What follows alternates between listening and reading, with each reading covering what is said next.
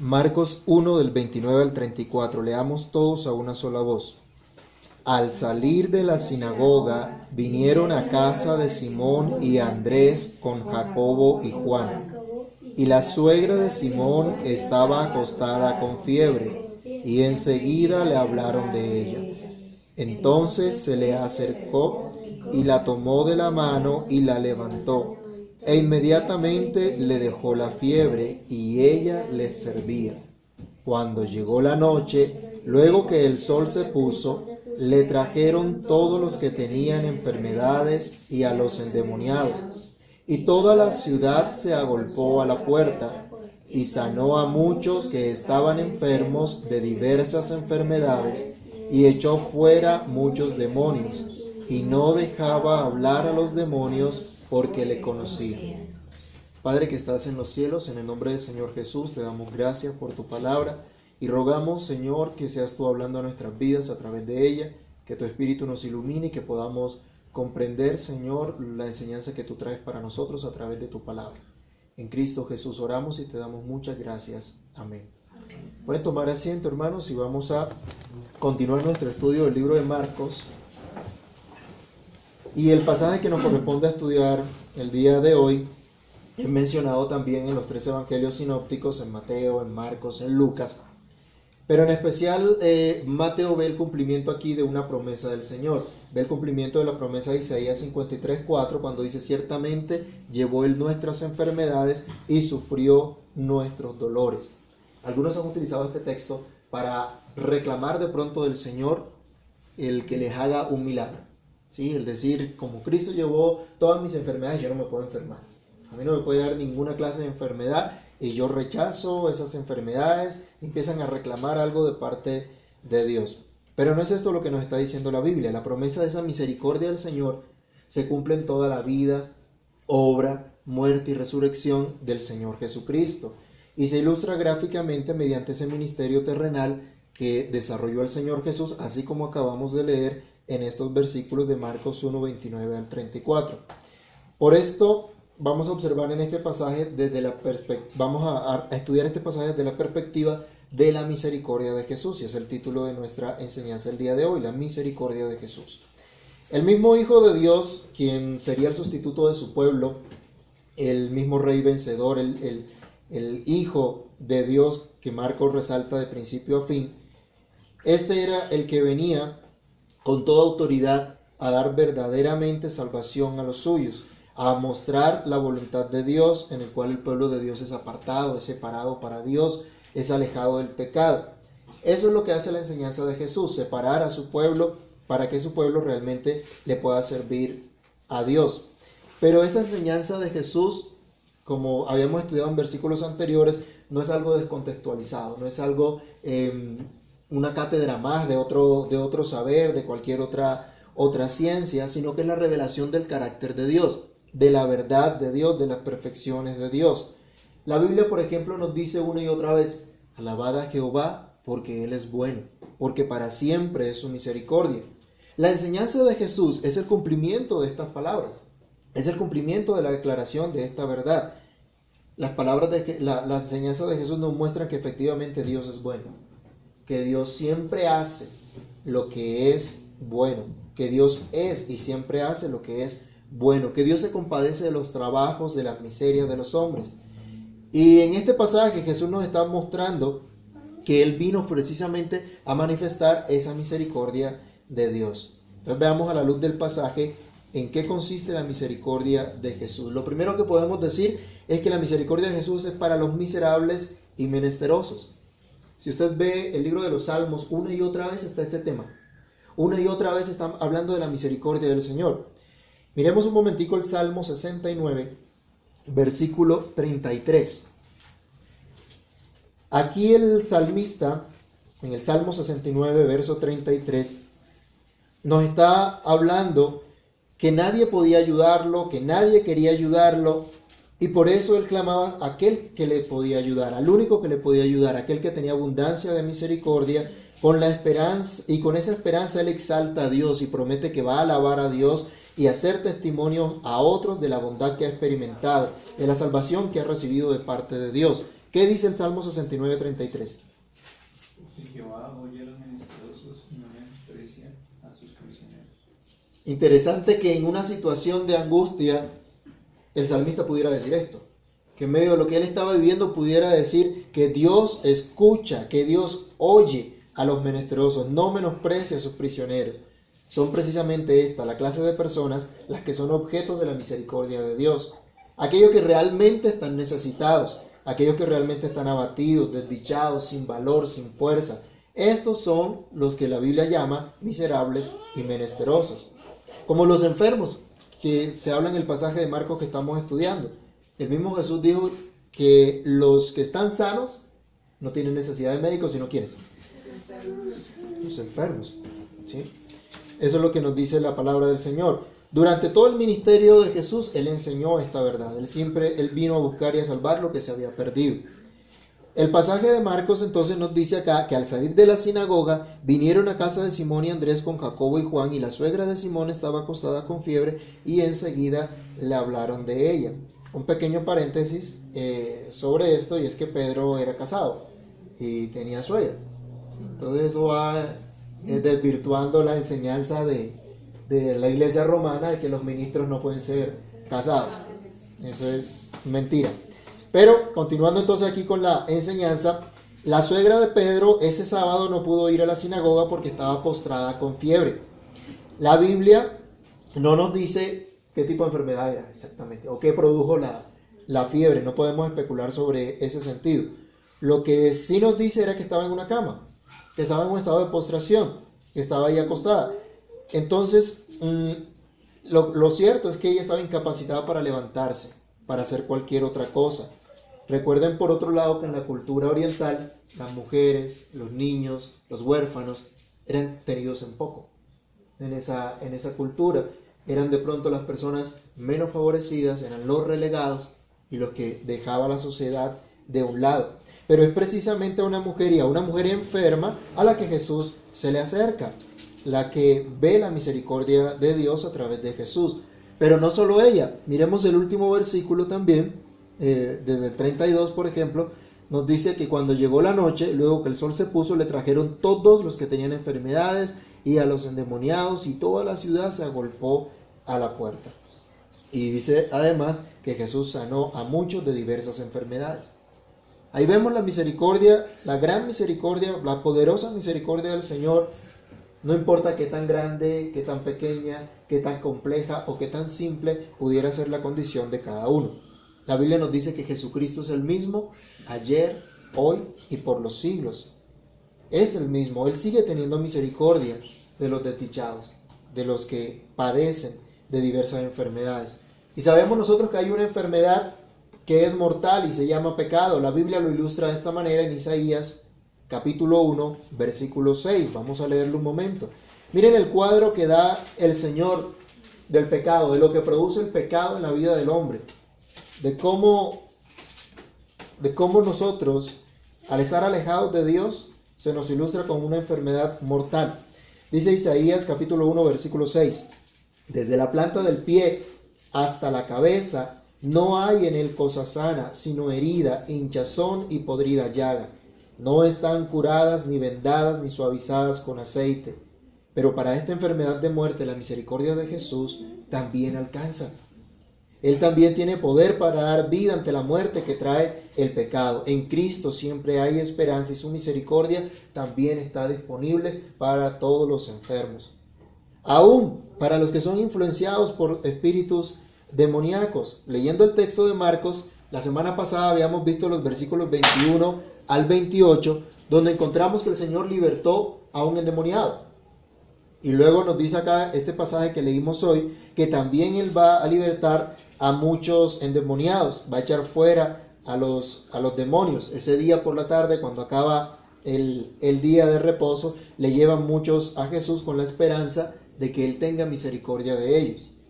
Aquí debemos recordar que Galilea, en la región donde se produce esto, era una región donde había un paganismo bien, bien marcado, donde la gente era dada a mucha idolatría y a muchas costumbres que tenían aquellos pueblos sin Dios.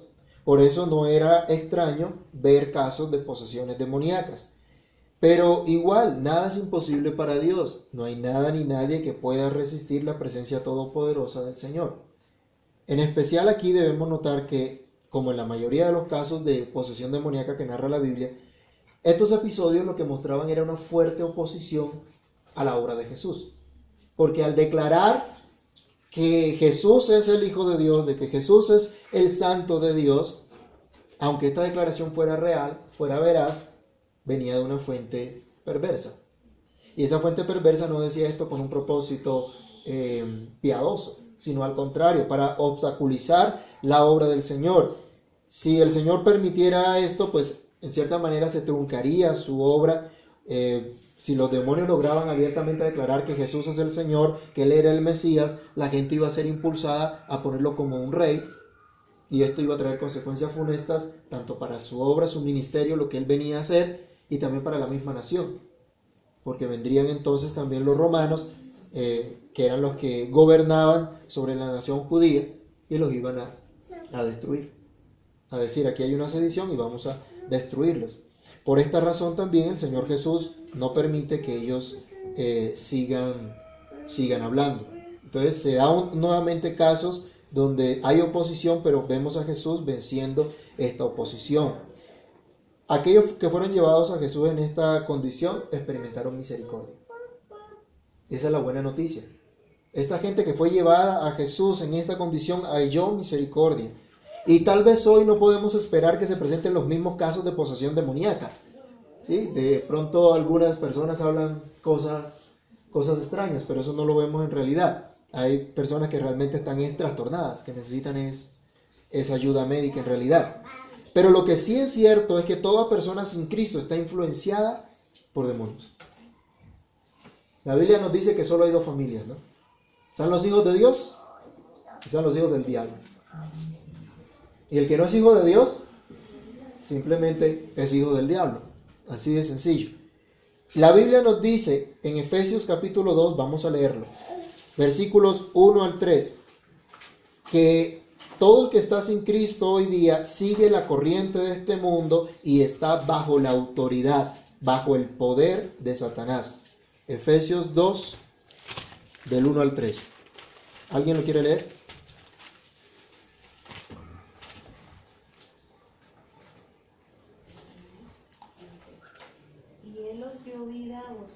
Cuando estabais muertos en vuestros delitos y pecados, en los cuales anduvisteis en otro tiempo, siguiendo la corriente de este mundo, conforme al príncipe de la potestad del aire, el espíritu que ahora opera en los hijos de desobediencia, entre los cuales también todos nosotros vivimos en otro tiempo en los deseos de nuestra carne, haciendo la voluntad de la carne y de los pensamientos y éramos por naturaleza hijos de ira, lo mismo que los demás. Todo el que está sin Cristo está influenciado por demonios.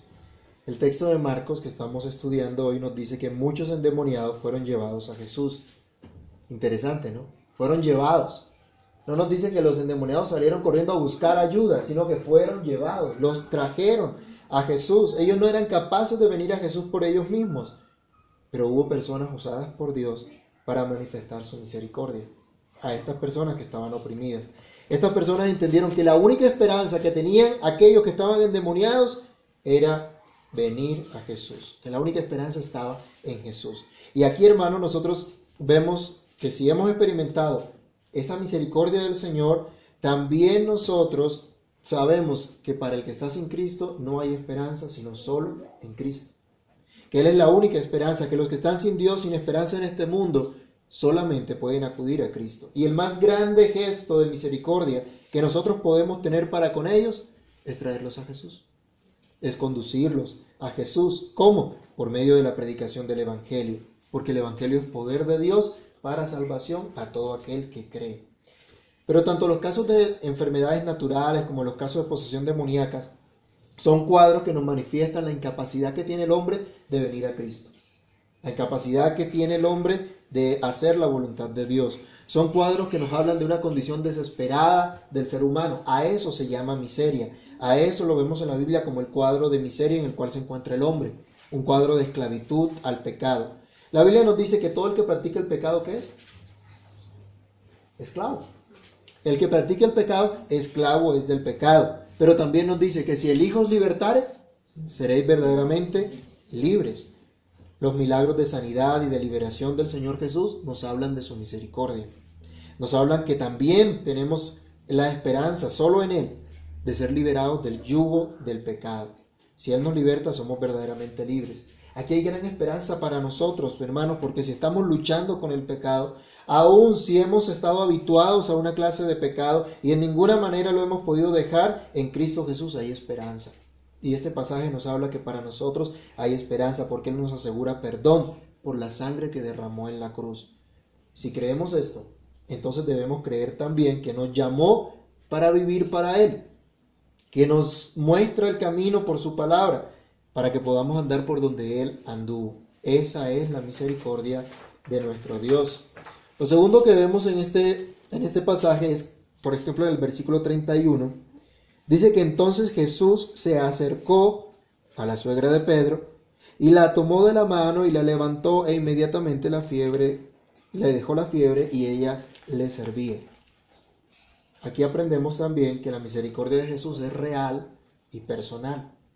No se trata de un simple sentimiento de compasión, no es simplemente una buena intención o un buen deseo ¿Cuántas de nuestras, de, nuestras actitudes compasivas son esas? Se nos quedan buenas intenciones, ¿no? Hemos dicho, pobrecitos los que de allá de Venezuela los están sacando de una manera terrible. Pero, ¿qué hemos hecho? ¿A qué hemos sido movidos? ¿Mm? La compasión no se queda en un mero sentimiento, no se queda en una mera intención, un deseo o un pensamiento. La misericordia de Dios no se queda en buenas intenciones, sino que se manifiesta realmente se manifiesta con hechos concretos. Asimismo, Jesús manifestó su misericordia de manera real y de manera personal. Habíamos dicho antes que Dios escucha a los menesterosos, Jesús escucha a los necesitados. Y cuando digo escucha es que atiende, que presta atención. A veces nosotros escuchamos, oímos un ruido, pero no prestamos atención. Jesús escucha, Jesús atiende, Jesús entiende. Empezando el relato evangelístico se nos dice que la suegra de Simón estaba acostada con fiebre y enseguida le hablaron de ella. Bueno, miren el cuadro. Llega el Señor a la casa. Pero ¿quién es Jesús? Jesús es aquel que todo lo sabe. Aquel que no necesita que nadie le muestre lo que pasa o le diga lo que debe hacer. Pero Jesús también es aquel que oye a los menesterosos. El Salmo 34, 15 nos dice, los ojos de Jehová están sobre los justos y atentos sus oídos al clamor de ellos. Mire qué buena noticia. Dios oye el clamor de su pueblo. Dios nos oye. En eso tenemos esperanza. Dios nos oye. En la casa de Pedro sabían que Jesús podía tener misericordia de esta mujer que estaba en cama. Y por eso le hablan a ella de Jesús. Pero no solo le hablaron de la suegra de Pedro. Dice que al, final la tarde, al finalizar la tarde le trajeron muchos más necesitados. Miren, este es un pasaje muy inspirador para nosotros para la labor de intercesión, para el evangelismo. Dios lo sabe todo. Y en el medio reformado sabemos también que Dios ya eligió a los suyos desde antes de la fundación del mundo. Y que Dios tiene contado a sus elegidos, a sus escogidos. Pero nosotros no los conocemos, nosotros no sabemos cuáles son. Así que somos llamados a mostrar esa misericordia de Él también. Esto nos da aliento para que oremos, no solo por nuestra necesidad, sino también por la de otros. No solo por nuestra salvación, sino también por la de otros. Y sí, sabemos, Dios tiene los suyos completos, sus escogidos, pero solo Dios los conoce. Nosotros debemos orar que Él sea salvando, que Él sea trayendo a sus pies a los suyos, de todo lugar, de nuestra familia, de nuestro vecindario, de nuestro barrio, de nuestra ciudad, de nuestro país y del mundo entero. Jesús se acerca personalmente y manifiesta su misericordia.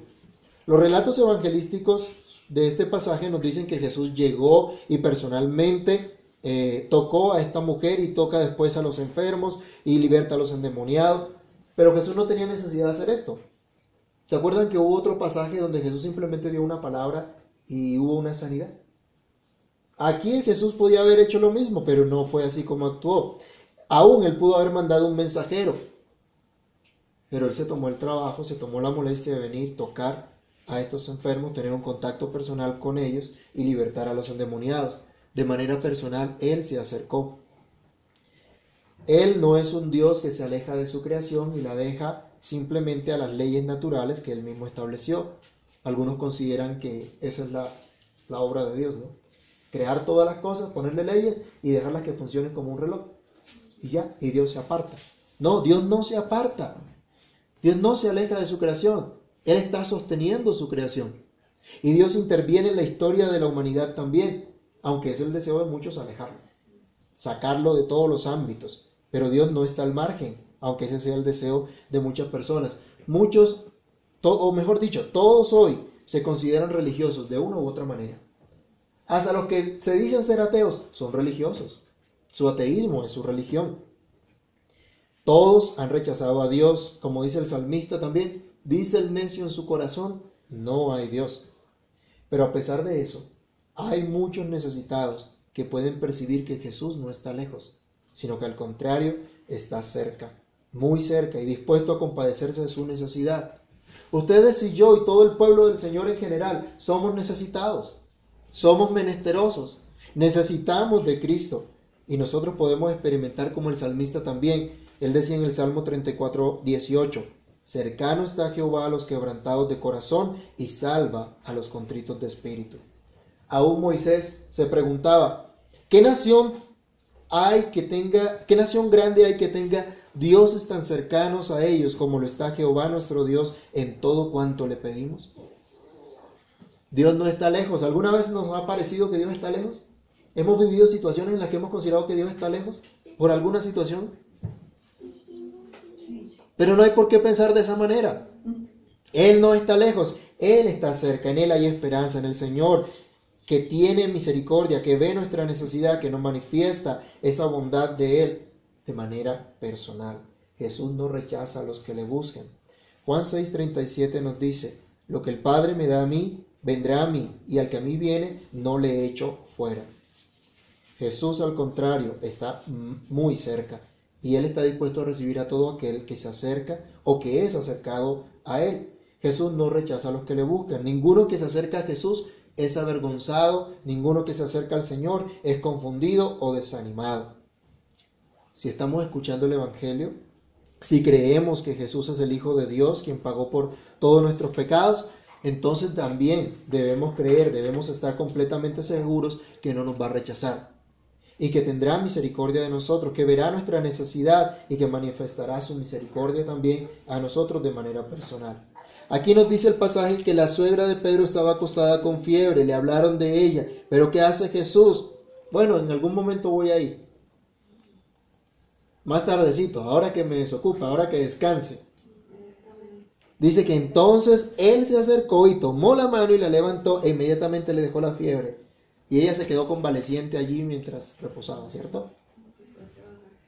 No, no dice que se quedó convaleciente, que se quedó acostada, sino que enseguida, dice ella, les servía. Interesante, ¿no? Si yo pregunto hoy aquí, ¿cuántos tienen necesidad? Yo no puedo venir a decirles, eh, hermano, yo siento el Señor que aquí hay, personas con una necesidad muy especial. Todos tenemos necesidades. Y cada uno de pronto puede decir, mi necesidad es particular, es muy especial. Yo quisiera tal vez esto o aquello, que Dios sobre en mi vida, que Dios haga en mi vida. Todos tenemos necesidad. Todos podemos decir, yo estoy necesitado. Bueno, aquí hay una buena noticia para los necesitados, es la misericordia del Señor. La Biblia nos dice que Jesús no rechaza a los que le buscan, sino al contrario, los atiende, los escucha. Pero alguno dirá, ¿quién busca realmente a Dios? Ninguno. Bueno, eso es cierto. De manera natural no hay quien busque a Dios, no hay quien haga lo bueno, no hay ni siquiera uno. Pero por la gracia del Señor, a los suyos Él les muestra el camino que deben andar. A los suyos les sacia de toda necesidad, a los suyos les transforma de tal manera que aún nuestra, de, voluntad propia podamos venir a Él, podamos acercarnos a Él. Así como ocurrió con la suegra de Pedro y con todos aquellos que fueron sanados y libertados por el Señor en esa oportunidad que nos relata Marcos. Interesante que ella apenas recibe eh, ese, allí sí podemos decir, ese toque del Señor. de tener ese contacto con Jesús, de tener, eh, eh, haber experimentado la misericordia del Señor, su vida empieza a ser transformada. Esa es la tercera enseñanza que encontramos acá, que la misericordia de Jesús transforma vidas. La misericordia del Señor es innegablemente transformadora de vidas. A lo largo de la historia lo hemos visto. Dios ha transformado la vida de los suyos. Creyentes en toda la historia han atestiguado de esto. El pueblo de Dios es la evidencia de que Dios transforma las vidas, que su misericordia transforma las vidas, pero las transforma con un propósito de servirle al Señor. Esa mujer estaba postrada, pero apenas recibió la misericordia del Señor, se levantó de ese estado de postración y comenzó a servir al Señor. Dice un comentarista que como buena anfitriona y como de pronto ayudante de sus anfitriones, comenzó a ayudar, a servir a Jesús, a los que habían venido con él en, allí en la, en la casa. Una mujer que antes había estado incapacitada de hacer cualquier cosa, ahora se podía levantar y servir al Señor. Los que han experimentado la misericordia de Jesús, la maravilla del amor de Dios sin merecerlo, los que han sido perdonados, los que han sido limpiados de todos sus pecados, los que han sido sostenidos por el Señor día tras día, son también capacitados y animados para servirle. Si hoy por la palabra de Dios hemos visto la misericordia del Señor en nuestras vidas, si usted puede decir, estoy vivo, puedo escuchar la buena noticia del perdón de pecados en Cristo, puedo escuchar de la abundante misericordia de Dios, entonces también tú podrás ser animado y capacitado para servir a tu bondadoso Señor. Pero para servirle no por obligación, no por miedo de que te vaya mal, no porque quieres impresionar a alguien o conseguir algo especial de parte de Dios, hacer un trueque, ¿no? Un pacto, una cosa de estas raras, una siembra. No, nada de eso, sino porque ya lo has recibido todo, porque ya has experimentado su grande misericordia, porque tu vida ahora le pertenece a Cristo y anhela servirle por amor. Mire qué diferencia, ¿no? Entre servir a Dios por temor y servir a Dios por amor. Le servimos a Dios por amor porque somos objetos de su misericordia. Pero también nos dice el, pasaje acá que Jesús sanó a muchos que estaban enfermos de diversas enfermedades, echó fuera los demonios. Y mucha, mucha gente después de, ese culto en la mañana fue a la tarde a ver dónde estaba Jesús, buscaron a Jesús y, se manifestó esa, esa, misericordia del Señor. Multitudes escucharon de las maravillas que Jesús estaba haciendo. Yo les pregunto, ¿ustedes creen que eso pasó desapercibido? ¿Que lo que hizo Jesús en esa oportunidad pasó desapercibido?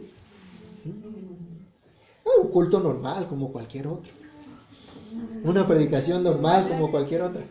No, eso no pasó desapercibido. La obra de Jesús nunca pasa desapercibida. Hermanos, si Dios está obrando en nuestras vidas, no va a pasar eso desapercibido.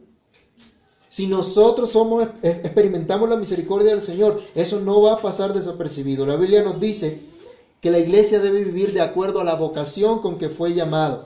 ¿Cuál es su vocación? Publicar las maravillas de Dios. Dios transforma nuestras vidas para que publiquemos sus maravillas. La Biblia nos dice, porque de Él, por Él y para Él son todas las cosas, a Él sea la gloria por los siglos. Los que hemos experimentado la misericordia de Cristo, ahora vivimos para glorificarle y para gozarnos en Él para siempre. Fuimos trasladados del reino de las tinieblas al reino de la luz admirable de Cristo. No se puede esconder la obra de Dios. Jesús dijo que una luz no se puede colocar debajo de la mesa, sino que se coloca encima para que alumbre a todos los que están en casa. Cristo dice que sus discípulos son la luz del mundo, los que van a manifestar por todo lado la gloria de Dios en Cristo. Y ese es el llamado que hemos recibido nosotros, que hemos recibido la misericordia de Jesús. Pero también somos transformados para temer correctamente al Señor. Otra vez mirando el, tema, el, punto de que Jesús echa fuera a los demonios y dice que no los dejaba hablar, dice no dejó hablar a los demonios porque le conocían, nos muestra que si Jesús permitía, no les permitía hablar, él no estaba interesado en, ese testimonio de parte de ellos. Aquí vemos algo que habíamos reflexionado antes también, que los demonios se asustan ante aquel que los ha condenado, ante aquel que ya los tiene para castigo eterno. Pero no es un temor reverente de sumisión, de respeto y de obediencia. Y tristemente hay algunos también hoy que dicen Jesucristo es el Señor. y que dicen yo soy cristiano. Algunos que dicen seguir a Jesús pero realmente no le obedecen y actúan como el mismo Satanás y sus demonios. Son gente cuyo temor de Dios, dice la Biblia, no es más que un temor de hombre que le ha sido enseñado, pero su corazón está lejos de Dios.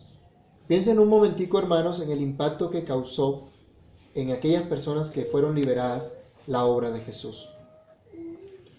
Piensen en lo atónitos, perplejos que estuvieron los asistentes del culto en la mañana en la sinagoga y luego los que supieron lo que Jesús había hecho. Pero piensen en aquellos que experimentaron en su corazón la bondad de Jesús, los que fueron redarguidos por sus pecados para confiar en Cristo que Él los perdonaba. Esta gente aprendió, esta gente pudo comprender que únicamente Jesús, el Santo y Misericordioso Señor, era el que los había perdonado, el que había tenido misericordia de ellos, y por lo tanto a Él se debían aprendieron el verdadero temor de Dios. Ante la enseñanza de Jesús, ante la exposición de su palabra, ante la obra de misericordia, pudieron comprender a quién debían temer. Y eso es lo que produce la misericordia de Jesús en nosotros, que temamos correctamente al Señor, que realmente nos conduzcamos en el temor de Dios, así como decía en Isaías 8:13, a Jehová de los ejércitos, a Él santificad, Él sea vuestro temor y Él sea vuestro miedo. En conclusión, hermanos, debemos recordar también que este mensaje fue recibido originalmente por creyentes que estaban siendo perseguidos por su fe, pero que estaban comprometidos con predicar a Jesucristo. Unos apenas estaban acercando a la fe, otros ya tenían algo más de experiencia, pero esa buena noticia de la misericordia de Jesús, que no estaba lejos, sino que estaba cerca, traía ánimo para ellos. Así como trajo ánimo y esperanza en Galilea, trajo ánimo y esperanza en Roma y ha traído ánimo a lo largo de la historia a toda la iglesia, a todo el pueblo de Dios y trae ánimo también para nuestras vidas hoy. Porque la misericordia del Señor ha estado transformando vidas, ha estado dando aliento para seguir adelante en medio de cualquier situación. Y otra vez repito, Dios no ha cambiado. Él es el mismo ayer, hoy, por los siglos. La buena noticia que recibieron ellos es la misma buena noticia que recibimos hoy. La misericordia de Jesús está disponible. Así, así como aquellos, nosotros también somos menesterosos, somos necesitados y hay esperanza para nosotros en esa misericordia de una manera real, de una manera personal. Podemos estar seguros que la misericordia de Jesús nos transforma, nos va a seguir transformando hasta el día de Cristo. Así que entonces de una manera confiada podemos, junto con el salmista, decir también nosotros, Jehová de los ejércitos está con nosotros. Nuestro refugio es el Dios de Jacob. Medita en esto y también decir como el salmista, alabad a Jehová porque Él es bueno, porque para siempre es su misericordia. Amado Dios y Padre que estás en los cielos, en el nombre del Señor Jesucristo, te damos gracias por tu palabra, por la enseñanza que a través de ella nos das, porque vemos en ella tu misericordia, porque vemos cómo tú libras a tu pueblo, como tú salvas a los tuyos, como tú libras a los tuyos por tu grande amor, por tu grande misericordia. Señor, que podamos descansar en esa verdad, que podamos tener consuelo, que podamos tener esperanza en la obra que tú has hecho, que podamos descansar por completo, Señor, en que es tu misericordia la que nos transforma, que es tu misericordia, Señor, la que está disponible para nosotros, que solo por tu misericordia estamos hoy delante de ti. Padre, que solo por esa gracia que tú has derramado en nuestras vidas, ahora podemos amarte y podemos servirte. Señor, que esto sea una realidad cada vez más en nuestra vida, una realidad que se vea todavía más, que no pase desapercibida, que la gente que está a nuestro alrededor vea, Señor, tu obra en nosotros, que aún nosotros nos maravillemos y quedemos sorprendidos de tu misericordia cada día sobre nosotros, y que tu nombre sea exaltado en nuestras vidas constantemente. Ayúdanos, Señor, a proclamar tus maravillas. Ayúdanos, Dios, a vivir conforme a lo que tú nos enseñas, conforme a tu bondad, conforme a tu misericordia. Señor, que por nada ni nada ni nadie podamos ser, Dios, mm, estar afanosos, estar angustiados o pensar, Señor, que tu misericordia está lejos, sino que descansemos y confiemos en que somos tus hijos, el pueblo de tu pacto al cual has venido a manifestar tu bondad, tu gracia, tu misericordia. En el nombre de Jesús oramos Y te damos muchas gracias, Señor. Amén. Amén. Vamos a leer la palabra del Señor en Filipenses 4:19.